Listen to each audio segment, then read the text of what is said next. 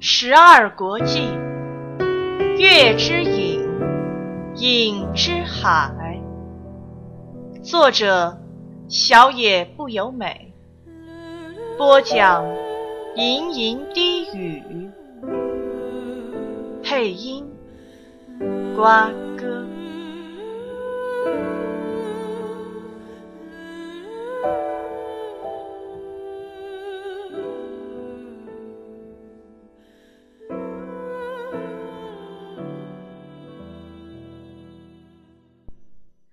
离开乐俊家是在五天之后了。这对母子一派养子朋友的模样，养子也乐得可以好好休养。苍原曾主张这对母子居心叵测，这一点杨子其实也明白。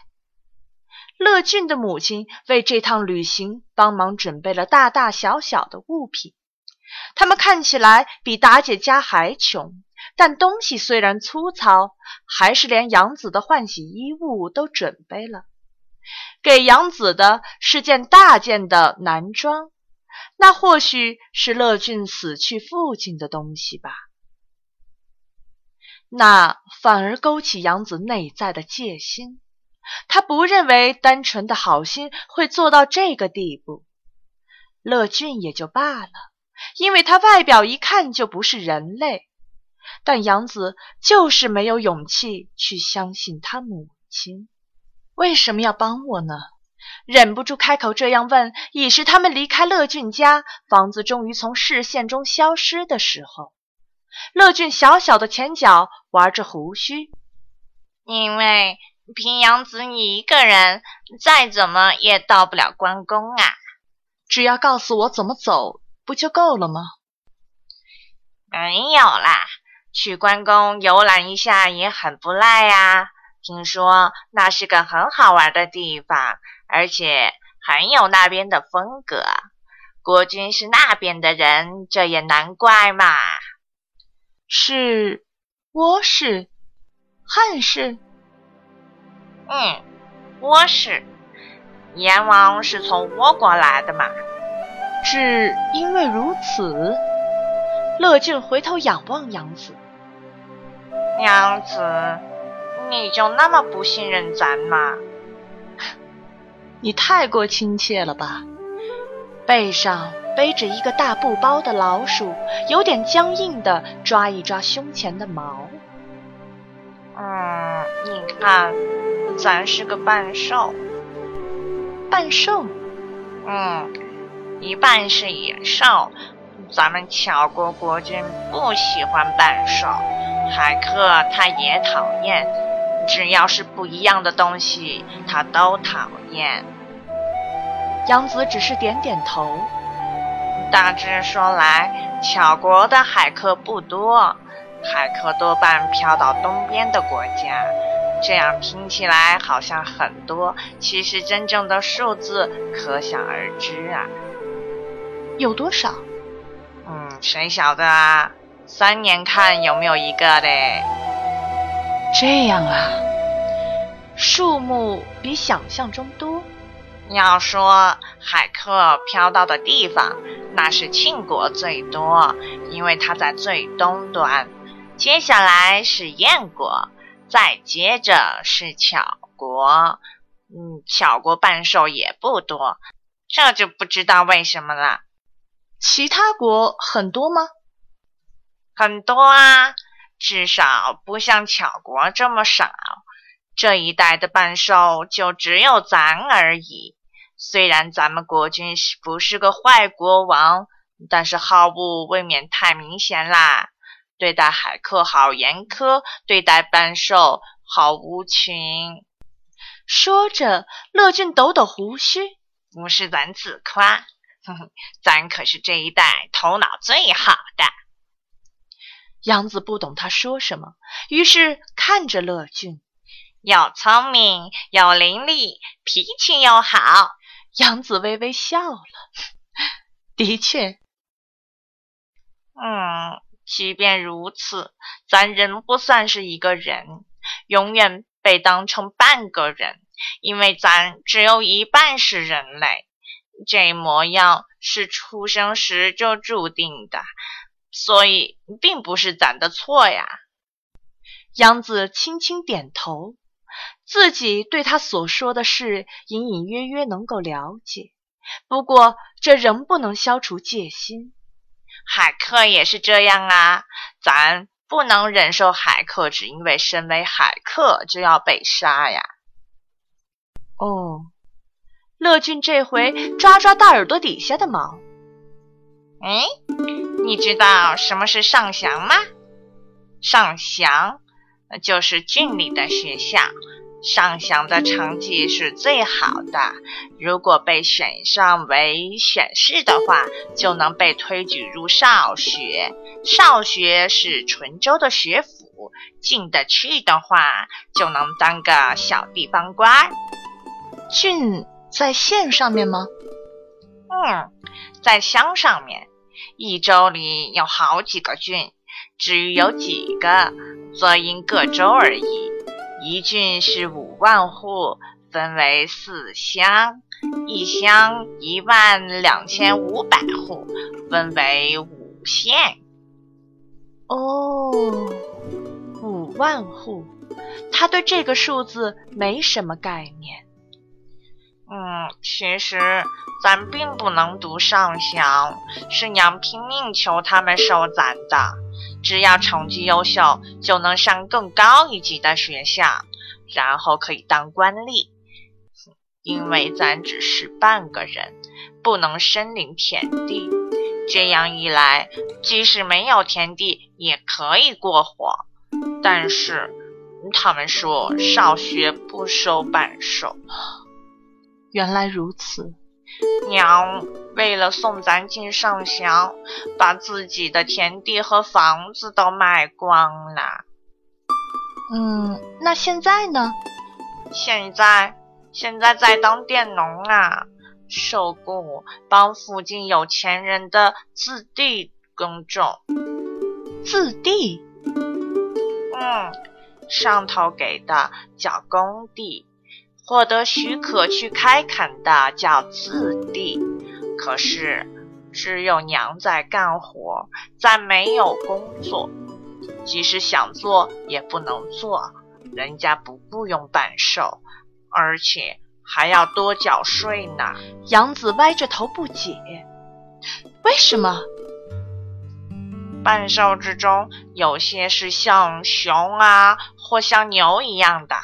他们说这样的人比一般人更有力气，咱咱看主要只是因为国君讨厌半兽吧，真过分。嘿，不过没像海客那么惨啦，至少没被追捕啊、杀头的。话说回来，咱们不列入户口，因此不能亲领田地。也不能求差谋职，娘一个人得负担咱们两个人的生活，所以咱们家才那么穷的。嗯，这样啊，咱好想有份工作。乐进说着，低头亮出钱包。嗯，这是娘为了送咱去上燕国上学才帮咱存的钱。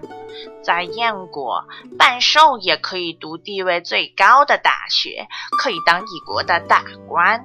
他们会承认你是一个完整的人，可以领到田地，户籍里也会登记你是正丁。其实咱心里是想把你带去之后，再摆脱对方看看，说不定能在燕国谋个差事。果然。他根本不是出自善意的，杨子讽刺的想着，他也许没有恶意，但也不能说是善意。原来如此啊，声音中隐含的尖锐大概太明显了。乐俊定住不动，他看着杨子好一会儿，但是却不发一语。杨子也没有再说些什么。谁不为己？即使是慈善，追根究底还不都是为了自己？因此，对乐俊的话，他并不觉得气愤。没错，杨子心想，人终究是为了自己而活，所以才会背叛。因为任何人都不可能为了其他人而活。那天傍晚时，抵达了一个叫郭洛的城镇，那是个像河西那么大的城市。之前他也被这边的人带着旅行过，但此次的旅程和先前比起来，可真算是寒酸之旅。吃饭在路边摊解决，住店选最差的地方。一晚五十钱，就只是在大通铺里面用屏风隔一隔。不过旅费是乐俊出的，杨子自然也没什么好抱怨。乐俊宣称杨子是他的弟弟，既然他有个人类女性当母亲，都没人说话了，杨子是他弟弟，应该也无伤大雅吧。事实上，也没有人表示过怀疑。一开始，旅行还算轻松。乐俊在路上告诉他很多事。嗯，这里有四大、四州、四级，共十二国。四大？对，庆东国、走南国、范西国、留北国，就是四大国，并不是特别大啦。只是个称呼罢了。四周国是燕州国、公州国、台州国，然后还有咱们巧州国。四级国是代、顺、方、连。嗯，代吉国、顺吉国、方吉国、连吉国吗？没错。各国分别有国君统治，巧国就是雀王，王宫在喜州傲霜，叫做翠皇宫。傲霜是个城吗？嗯，没错啊。乐俊说，指着左手边所见的山，这里的地势起伏很大，左手边的远方。可以看见到高高的丘陵地带，更过去的另一边还能隐约看见巍峨险峻的山脉。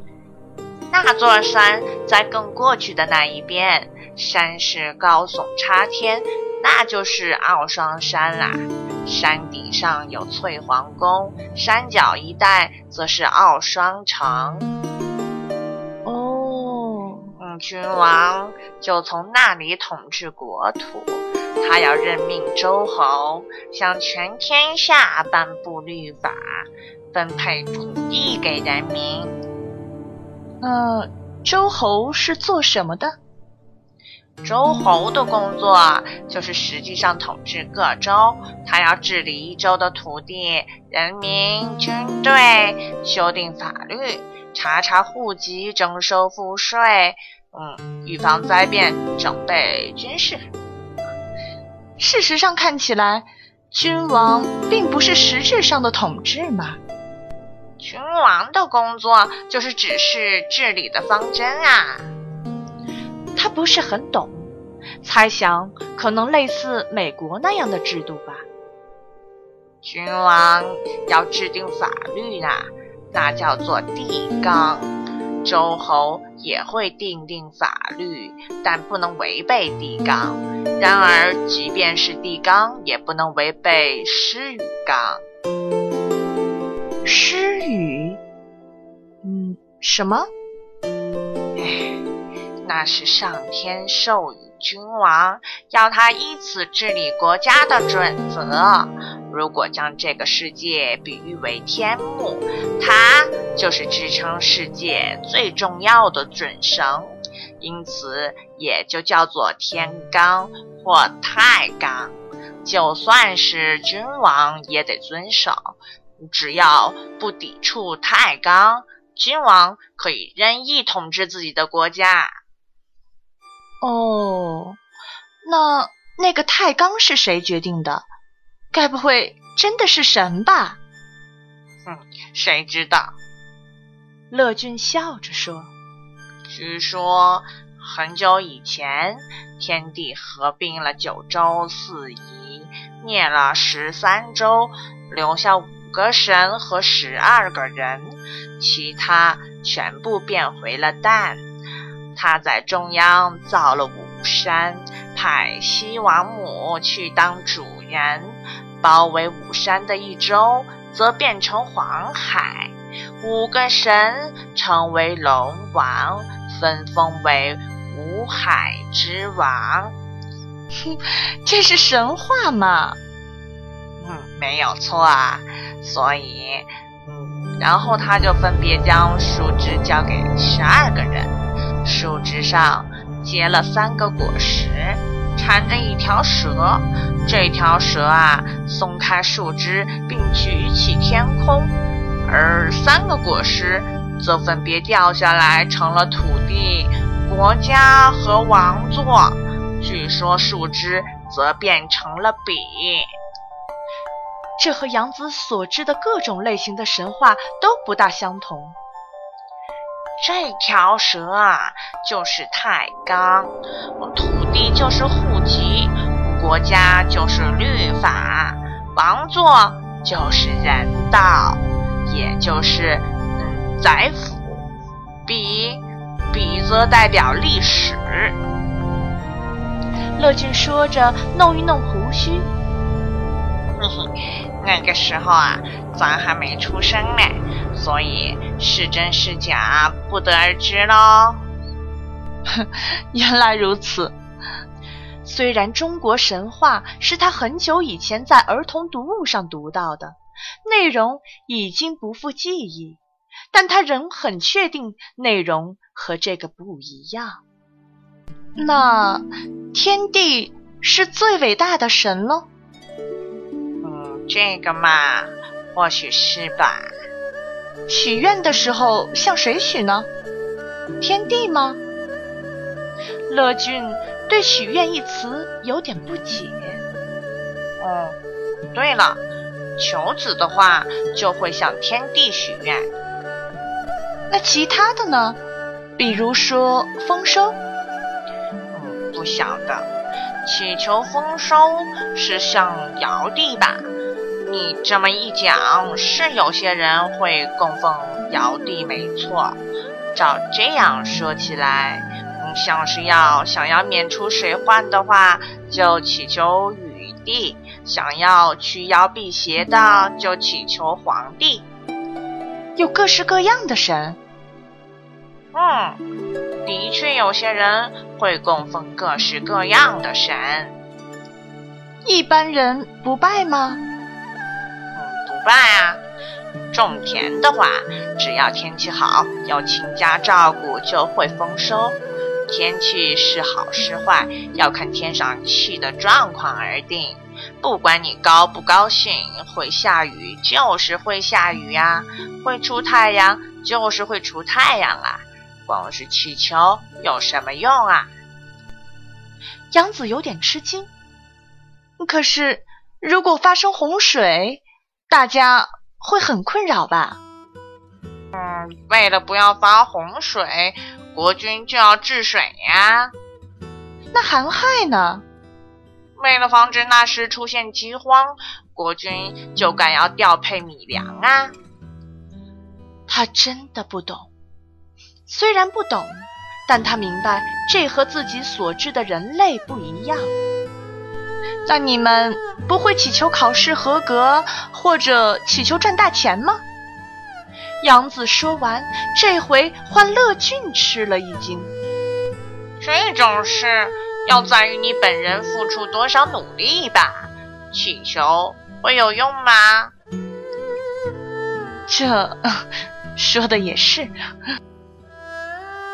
考试啊，只要用功就可以通过，钱只要去赚就会变多。到底要祈求什么呢？不知道。杨子先是苦笑，突然间笑容被冰冻。我明白了，在这里拜神也不会降下好运，因此既然有出卖海客赚点小钱的机会，当然不要浪费了。原来如此，他喃喃吐出的句子里蕴含着连自己都感觉得到的冰冷。也许发现到这一点，乐俊抬头看看杨子，然后胡须颓丧地垂下去。